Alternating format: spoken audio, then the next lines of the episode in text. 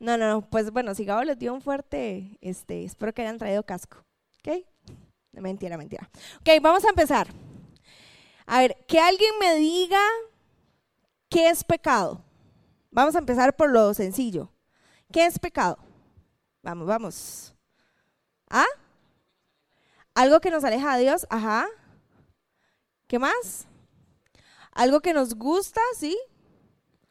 ¿Qué más? Vamos, chiquillos, ¿qué es pecado? Lo que piensen. Todo lo que hacemos que está lejos de la ley de Dios. Exacto, está muy cerca de la definición que traigo. Entonces, pecado, anoten por ahí, espero que puedan sacar su teléfono si quieren para ir anotando, si traen libreta, para que vayan tomando notas, porque hoy les traigo varios puntos que vamos a estar revisando juntos. Ok, ¿qué es pecado? Entonces, pecado es estar en los caminos que son contrarios a los que Dios diseñó para que yo camine. ¿Ok? Entonces, pecado es estar en los caminos que son contrarios a los que Dios diseñó para que yo camine. El Padre nos ha dado un libre albedrío. Eso quiere decir que nosotros siempre vamos a tener la oportunidad de escoger el camino en el que deseamos andar. ¿Ok? ¿Por qué? Porque Jesús no quiere que vos le sigas por imposición o por obligación. Él prefiere que lo sigas por amor y por decisión propia. Y por eso es que Él nos da la oportunidad de escoger el camino o el estilo de vida que nosotros queremos llevar. ¿Cierto? Usted no está aquí porque lo hayamos obligado. Espero que no. Espero que usted esté aquí porque usted decidió en su corazón venir para aprender y acercarse más a Jesús. Entonces, Jesús siempre nos va a dar la oportunidad de escoger. Y en la palabra de Dios, que es nuestra guía, siempre vamos a ver cuáles son las consecuencias de tomar buenas decisiones y de tomar algunas decisiones que realmente no son buenas. Siempre hay una consecuencia de la obediencia y siempre hay una consecuencia de la desobediencia. Y esto lo vemos súper claro en Génesis 3, del 12 al 13. Si quieren, me pueden acompañar. Vamos a leer todo el capítulo 3. Y vamos a estudiar ahorita el caso específico de Adán y Eva. La serpiente, dice en el versículo 3, la serpiente era más astuta que todos los animales salvajes que Dios el Señor había creado. Y le preguntó a la mujer, así que Dios les ha dicho que no coman del fruto que de ningún árbol del jardín. Y la mujer le contestó, podemos comer del fruto de cualquier árbol, menos del árbol que está en medio del jardín Dios nos había dicho que no debemos de comer ni tocar el fruto de ese árbol, porque si lo hacemos, moriremos. Pero la serpiente le dijo a la mujer, no es cierto, no morirán. Dios sabe muy bien que cuando ustedes coman del fruto de ese árbol podrán saber lo que es bueno y lo que es malo, y entonces serán como Dios. La mujer vio que el fruto del árbol era hermoso y le dieron ganas de comerlo y de llegar a tener entendimiento. Así que cortó uno de los frutos y se lo comió. Y luego le dio a su esposo y también comió. En ese momento, versículo 7, se le abrieron los ojos y los dos se dieron cuenta que estaban desnudos. Entonces cosieron hojas de higuera y se cubrieron con ella. El hombre y la mujer escucharon que Dios el Señor andaba por el jardín a la hora que soplaba el viento de la tarde y corrieron, ¿qué corrieron a hacer? ¿Qué dice ahí?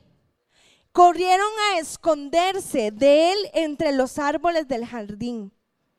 Pero Dios, el Señor, llamó al hombre y le preguntó, ¿dónde estás? Y el hombre contestó, escuché que andabas en el jardín y que tuvo Miedo, porque estoy desnudo, por eso me escondí. Entonces Dios le preguntó, ¿y quién te ha dicho que estás desnudo? ¿Acaso has comido el fruto del árbol que te dije que no comieras?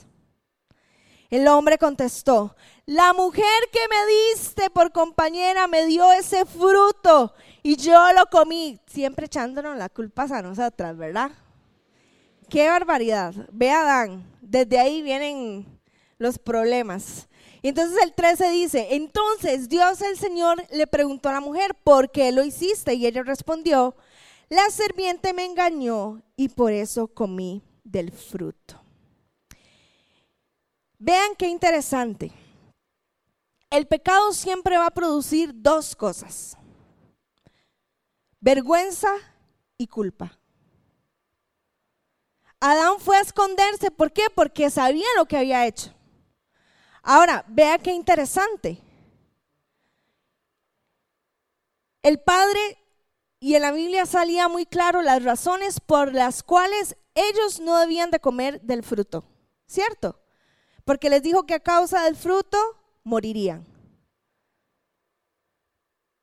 Cuando el Señor nos previene, como Él como Padre nos cuida de que tomemos ciertas decisiones, es porque Él sabe que esos caminos nos llevan a la muerte. Y cuando un padre corrige, es porque te ama demasiado. Así que valore la corrección de sus, de sus familiares, de sus amigos, de sus líderes. Ahora, Adán fue a esconderse porque él sabía lo que había hecho. Y después el segundo sentimiento que provoca el pecado siempre va a ser la culpa. La culpa te va a hacer sentir indigno, por lo tanto, también queremos evadir nuestra responsabilidad.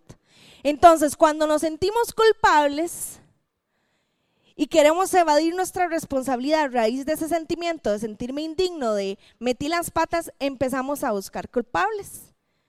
Y así como Adán empieza a decir, la mujer que me diste, y Eva viene y dice, esa serpiente me dijo que no asumen su responsabilidad. Y creo que nos parecemos mucho a Adán y a Eva, ¿verdad? Muchas veces tendemos a culpar las circunstancias, tendemos a culpar las amistades, las influencias, el núcleo familiar, tendremos a culpar muchísimas cosas y menos asumir mi responsabilidad. Ambos sabían que no podían comer de ese fruto y sabían las razones por las cuales no deberían de hacerlo. Ahora, cada vez que cumplís o haces o pecas o caes o pecamos, ¿a quién culpas? ¿en qué te excusas? Quizás, quizás decimos, o, la persona que dice, es que yo me voy de fiesta porque es que, di la verdad, la verdad es que mi familia siempre lo han hecho. Y siempre se toman las birras. Entonces, di, la verdad es que yo lo veo muy normal. O mis compas del cole lo hacen. O en mi trabajo, di, yo, nada más estoy ahí tomándome una brilla, no me emborraché, no pasa nada o me fui al bar, porque mis compañeros lo hacen. Y sentimos que no pasa nada, pero recordemos esto, siempre hay consecuencias. Y quiero que tome nota de esto. Los pecados no limitan el amor de Dios, pero sí limita tu potencial. Los pecados no van a limitar el amor de Dios porque el amor de Dios es incondicional y Él siempre te va a amar. Porque Dios ama al pecador, no ama al pecado, pero ama al pecador. Él nos ama. Todos tenemos luchas, todos tenemos pecados. Nos va a amar siempre. Pero si no abandonamos nuestra manera de vivir, tu potencial en Dios se va a ver limitado. Y hoy quiero hablarles de otros pecados ocultos que parecen ser un poco más inofensivos, pero realmente son igual de nocivos que los otros pecados que hemos visto en la semana pasada. Vamos a anotar Pecado número uno, son cinco. El pecado de la codicia. ¿Alguien me puede decir qué es la codicia? Rápidamente, ¿alguien? ¿Qué creen que es la codicia? ¿Desear lo que tiene la otra persona? Mm, no, no, más o menos. ¿Alguien más?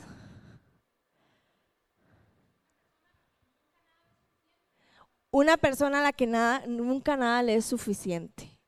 El pecado consiste en buscar mi propia satisfacción, sin importar si eso agrada a Dios o no. Por ejemplo, es una ambición desmedida. Por ejemplo, robar dinero. Robarle dinero a mis papás. Pensar que no se van a dar cuenta de que tomé 20 mil colones o mil colones, 10 mil colones de que tenían ahí en el ahorro. Prestarme en el trabajo para hacer negocios que no están fundamentados en valores, prestarme para la corrupción, prestarme para, no sé, a nivel de trabajo, eh, maquillar algún tipo de, estado eh, económico y, y pasarme una platilla ahí por debajo. Satisfacer mis caprichos. Somos egoístas. El hecho de ser una persona con codicia es una persona que es egoísta. Entonces resulta que nosotros no honramos a nuestros papás. Decidimos no bendecirlos. Ah, pero resulta que entonces no cumplimos con el mandamiento, pero queremos la promesa. No cumplimos con el mandamiento de honrarás a padre y a madre y tendrás largura de días. Queremos largura de días, pero no honramos a nuestros papás, bendiciéndolos. No solo económicamente, sino estando presentes también ahí, porque siempre todo lo quiero para mí. Queremos el beneficio de honra, más no obedecer el principio. Ese es el primer pecado. El segundo pecado Pecado de la idolatría. Dios es un Padre celoso. Y a veces hay cosas que vienen a quitar, a quitarle ese primer lugar que le corresponde solamente al Señor en nuestras vidas. Y no hablo de servicio. No, líderes, no estoy hablando de servicio. Estoy hablando de esas cosas que, por ejemplo, quitan tu tiempo que es para relacionarte con Dios. No podemos decir que no tenemos tiempo para Dios cuando paso metido horas de horas en redes sociales y TikTok. No puedo decir que no tengo tiempo para relacionarme con Dios cuando paso horas de horas viendo episodios de Netflix capítulo tras capítulo tras capítulo, pero no tengo 5 o 15 minutos para sacar un tiempo y tener un devocional con el Señor. Entonces resulta que cuando nos damos cuenta que no tenemos tiempo para Dios, estamos levantando altares en nuestro corazón. Porque hay otras cosas que son prioridades. Antes que buscar la presencia de Dios, antes que leer su palabra, antes que tener un tiempo para orar antes de comenzar el día o cuando este día está finalizando. ¿Qué altar tienes? Quizás le dedico más tiempo a la novia o la universidad. Ojo, a veces se convierten en un Dios para nosotros. Porque ponemos nuestra confianza en un título y pensamos y sentimos que ese título nos va a dar una identidad y pensamos que ese título nos va a dar un valor en la sociedad. Invertimos demasiado tiempo en eso, pero resulta que al final el Señor dice, ah, ah, no es así, porque eso está ocupando lo que es mi lugar, mi primer lugar.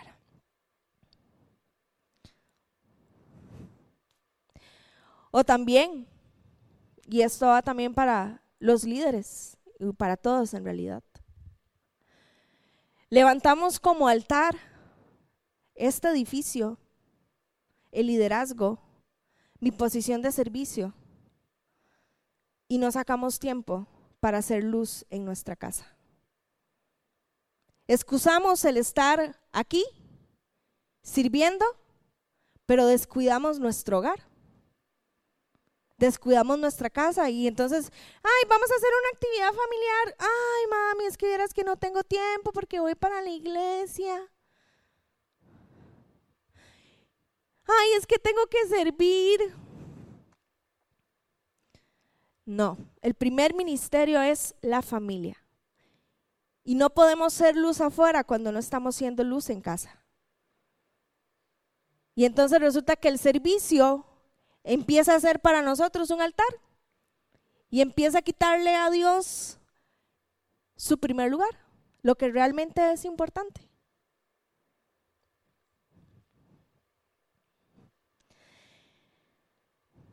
Vamos por el tercero, ¿verdad? El tercer pecado. Y eso está, el pecado del chisme. Voy a leerles Proverbios 16, 28. Vea lo que dice.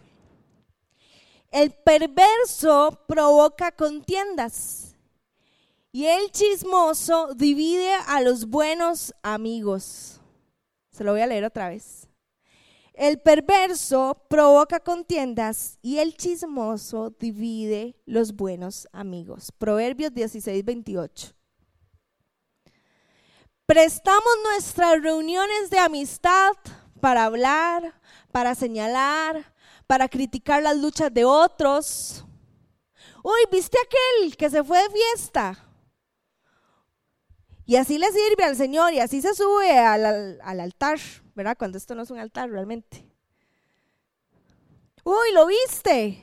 Qué barbaridad, ¿verdad? E, ese muchacho deberíamos de, de no sé, de crucificarlo ahí que no vuelva a servir nunca más en su vida.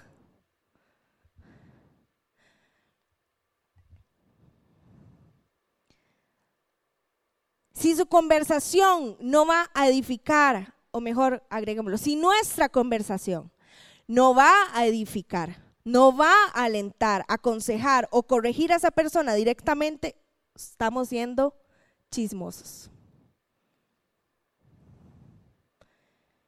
Si nosotros no vamos a tener una actitud de amor, de corrección para esa persona que cayó, quiere decir que usted y yo estamos teniendo no un espíritu de amor, de misericordia y de corrección, estamos teniendo un espíritu de chisme en nuestro corazón. Entonces, procure que sus conversaciones sean conversaciones sanas, sean conversaciones en las que generen cosas positivas. Si no, no, no tiene sentido. No tiene sentido. Porque si no, estamos provocando contienda y división. Y Dios no quiere eso. Gálatas 5:19 dice, ahora bien, las obras de la carne son evidentes, las cuales son inmoralidad, impureza, sensualidad, idolatría, hechicería, enemistades, pleitos, celos, enojos, rivalidades, disensiones, herejías, envidias, borracheras, orgías y cosas semejantes, por si no le entro aquí en todo el texto, contra las cuales le advierto, como ya lo he dicho antes, que los que practican tales cosas no heredarán el reino de Dios. Y entonces a veces nos tomamos la libertad de compararnos y decir, ay, sí, es que ese es un fornicario que anda ahí con la novia teniendo relaciones sexuales. O anda eh, pegándose a la fiesta. Pero, pero no leemos la letra pequeña, omitimos donde dice, donde justamente lo que tiene que ver con disensiones, herejías, borracheras, está en el mismo texto donde dice envidias, celos, pleitos, enojos, rivalidades. O sea, todos son tachados igual. ¿Nos vamos al infierno todos? ¿O, ¿O, no heredamos el reino de los cielos por ser chismosos, mentirosos o por ser fornicarios? ¿Cuántos dicen amén? ¿Ok? Y a veces nos tomamos nosotros la libertad de pesar, pesar los pecados y, tras de eso no vemos la viga que tenemos en nuestro ojo también. Y ser conscientes de decir, sí, yo, yo, yo lucho con el chisme, día otro, otro está luchando con la pornografía. Y es exactamente lo mismo. No hay diferencia. Todos disfrutamos de la misma gracia y disfrutamos del mismo amor, del mismo perdón.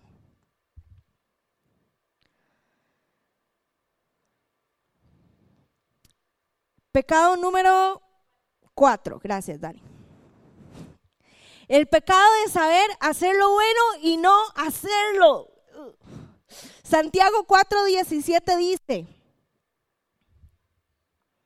y al que sabe hacer lo bueno y no lo hace, le es pecado.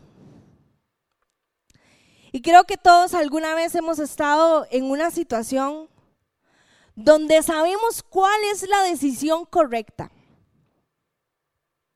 pero decidimos simplemente ignorarlo. Vemos la necesidad de alguien, pero decidimos simplemente ignorarlo.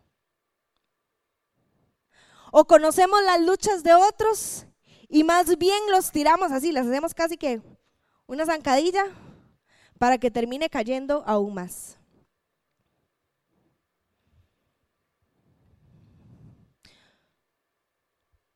¿Por qué? Porque entonces a veces nos prestamos para cosas. Nos vamos para una fiesta de cumpleaños X y resulta que dentro de los mismos amigos que se supone que vienen a la iglesia, empiezan a tener un comportamiento que no es cristiano, que no es de valores. Y, que, en, y en lugar de levantar la mano y decir, hey, mira, eso que estás haciendo no es correcto. O si ustedes se van a poner en estas situaciones, mejor eh, prefiero irme y no compartir de lo que ustedes están haciendo. Entonces, si usted simplemente ve que otros están haciendo algo, tomándose unas birrillas ahí o lo que sea, y usted se queda callado y se queda sentado, es como si se estuviera pegando a la borrachera. Porque usted sabe que es lo bueno, sabemos que es lo bueno, pero no lo hacemos, no corregimos, no hablamos con la verdad, no somos transparentes. Lucas 17, 1, 2. Cuando yo leí este pasaje, yo dije, ay, me dolió la vida. Lucas 17, del 1 al 2 dice, cierto día Jesús dijo a sus discípulos, siempre habrán tentaciones para pecar pero ¿qué aflicción le espera a la persona que provoca la tentación? Sería mejor que se arrojara al mar con una piedra de molino alrededor de cuello que hacer que uno de estos pequeños caiga en pecado. Ay de usted y ay de mí si somos piedra de tropiezo para que alguien caiga, aún conociendo que esa persona tiene una lucha aun conociendo que una persona tiene una debilidad. Porque aquí Jesús le dice a sus discípulos, es mejor que usted se amarre una piedra en el cuello a que usted haga caer a uno de sus pequeños. Entonces, el hecho que usted permita que otras personas más se presten para cosas y usted no diga nada, o el hecho que permitamos nosotros o nos prestemos para irnos de fiesta después de la igle, no pasa nada. Como si no pasara nada. Pero recuerden lo que les estoy diciendo. Hay consecuencias. Y la salvación es personal. Es personal.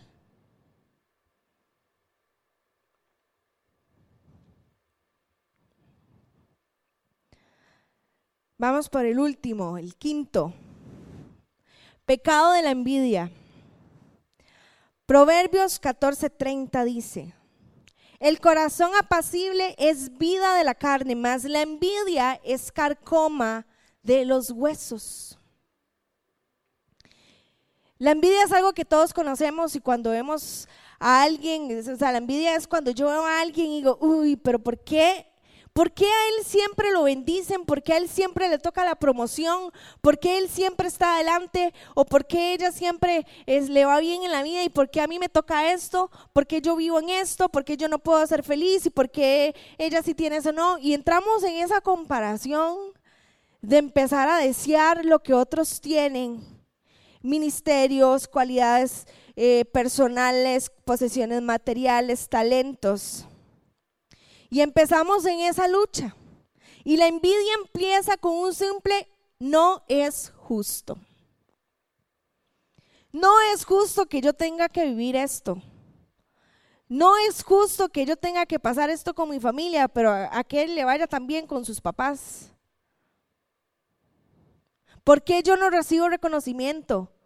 Porque son siempre ellos los que reciben la bendición. Cosas tan simples como estas empiezan a generar intranquilidad en nuestro corazón y a robarnos la bendición y la incapacidad de disfrutar lo que tenemos. La incapacidad de ser agradecidos con lo que tenemos. Porque siempre nos estamos comparando con los demás.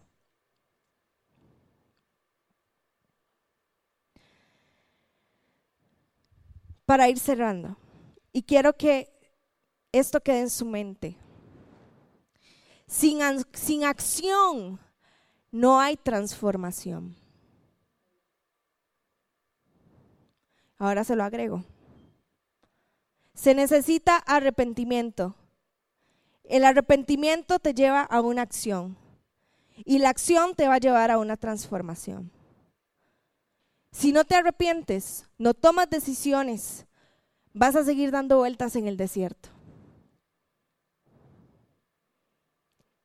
Y no vas a ver resultados. ¿Por qué? Porque resulta que no es un arrepentimiento, es un remordimiento. Paso llorando todos los días por lo mismo y pidiéndole a Dios perdón por lo mismo, pero no tengo cambios, no tengo frutos. El arrepentimiento trae frutos y frutos verdaderos.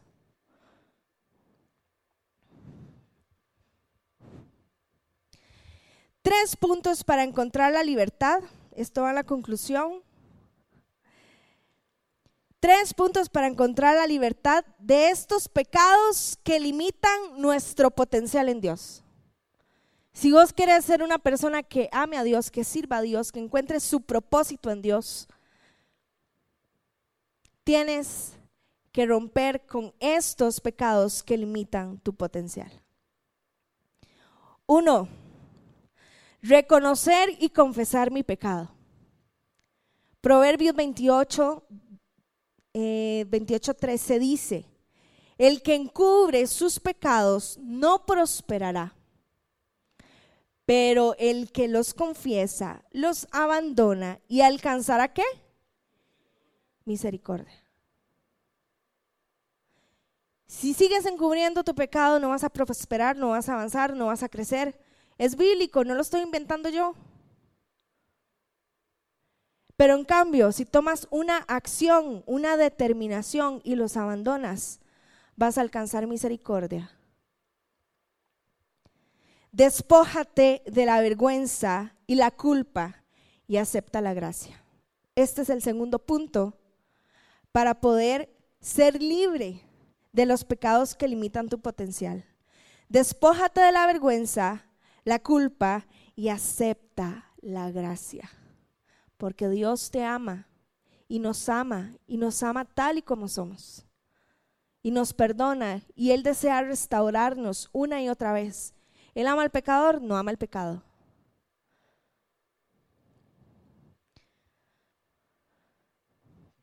Punto 3. No seamos egoístas. No le quitemos el primer lugar al Padre. Hagamos lo correcto. La envidia. Y alegrémonos, dejemos la envidia y alegrémonos de las victorias de los demás. Celebren las victorias de otros. Celebren las victorias de sus amigos. Alégrese con las victorias de sus amigos de corazón. No prestemos nuestros oídos y nuestra boca para comentarios que no te hacen crecer o comentarios que no van a hacer crecer a las personas que te rodean. Si lo que vas a decir no va a edificar, mejor no lo diga. Punto número cuatro. Para ir terminando, si me ayudan con el piano, por favor. Hagámonos responsables de nuestras decisiones y no culpemos las circunstancias, las amistades a los demás de lo que realmente es mi responsabilidad. Hágase responsable. Hagámonos responsables. Reconozca, reconozcamos cuáles son nuestras fallas, cuáles son nuestras luchas. Y no crea que porque uno está aquí es perfecto, ni que sus líderes son perfectos. Esta semana metí las patas. De verdad. Y, me sentí súper mal por eso. Ya cuando me corrigieron y todo, porque ustedes creen que solo ustedes reciben corrección, pero no. Yo también estoy aprendiendo. Y entonces es importante tener la humildad de reconocer cuando uno falla, de reconocer cuando uno tiene una lucha, de cuando no hizo bien las cosas y decir, sí, he metido las patas, no he hecho las cosas bien, pero de verdad quiero, quiero intentarlo. Y no sea tan duro con usted mismo, con usted misma. Ayer iba hablando con una muchacha, una señora venía en el Uber y ya para ir cerrando esto, y quiero pedirle que se ponga sobre sus pies. Y resulta que ella me estaba contando de que un hijo de ella tiene una lucha muy fuerte con las drogas. Y entonces ella me venía diciendo, es que es muy difícil luchar con él porque él, él intenta levantarse pero vuelve a caer. Intenta levantarse y vuelve a caer. Y llevamos mucho tiempo así, sí ha tenido algún avance, pero sigue cayendo. Y entonces le digo yo a ella, Creo que si empiezas a ver las caídas como parte del proceso del crecimiento de Él y que forma parte de su proceso de restauración, quizás vas a empezar a dejar de satanizar las caídas. Ahora, con esto no estoy diciendo que vamos a hacer carebarros y haga fiesta con lo que quiera, porque la gracia me cubre, no.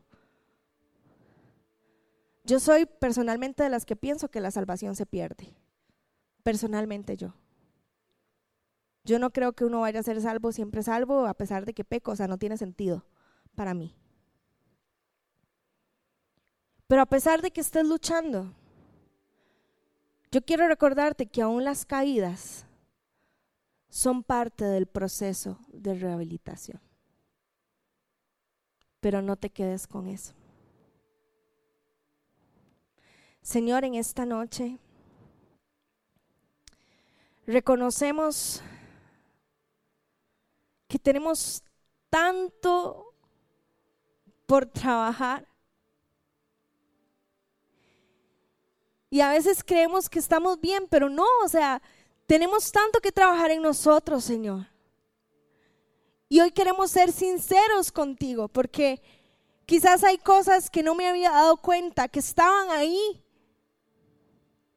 que me presto para conversaciones, que he tenido envidia contra mis amigos, que empiezo a, murmurar, a, a hablar mal, o que tal vez he sido piedra de tropiezo de alguien. Señor, ayúdame. Yo te necesito. Más que nunca te necesito. Necesito tu gracia. Necesito tu misericordia pero también necesito que tu espíritu venga y traiga convicción de pecado a mi corazón. Porque yo quiero una verdadera transformación en mí. Espíritu Santo, yo te pido por cada muchacho que está aquí, Señor. Tú lo trajiste, los trajiste a este lugar porque necesitaban escuchar. Necesitaban escuchar esto que tú has dicho, Señor. Necesitabas hablarles a sus corazones. Y en este tiempo, quizás no se habla la verdad. Quizás se habla medias, pero tú nos has mandado a hablar con la verdad y a ser transparentes siempre. Espíritu Santo de Dios, trae, trae convencimiento a nosotros, pero también trae tu bálsamo sanador. Trae tu libertad en medio de nosotros, Espíritu Santo. Te adoramos, Señor, te adoramos.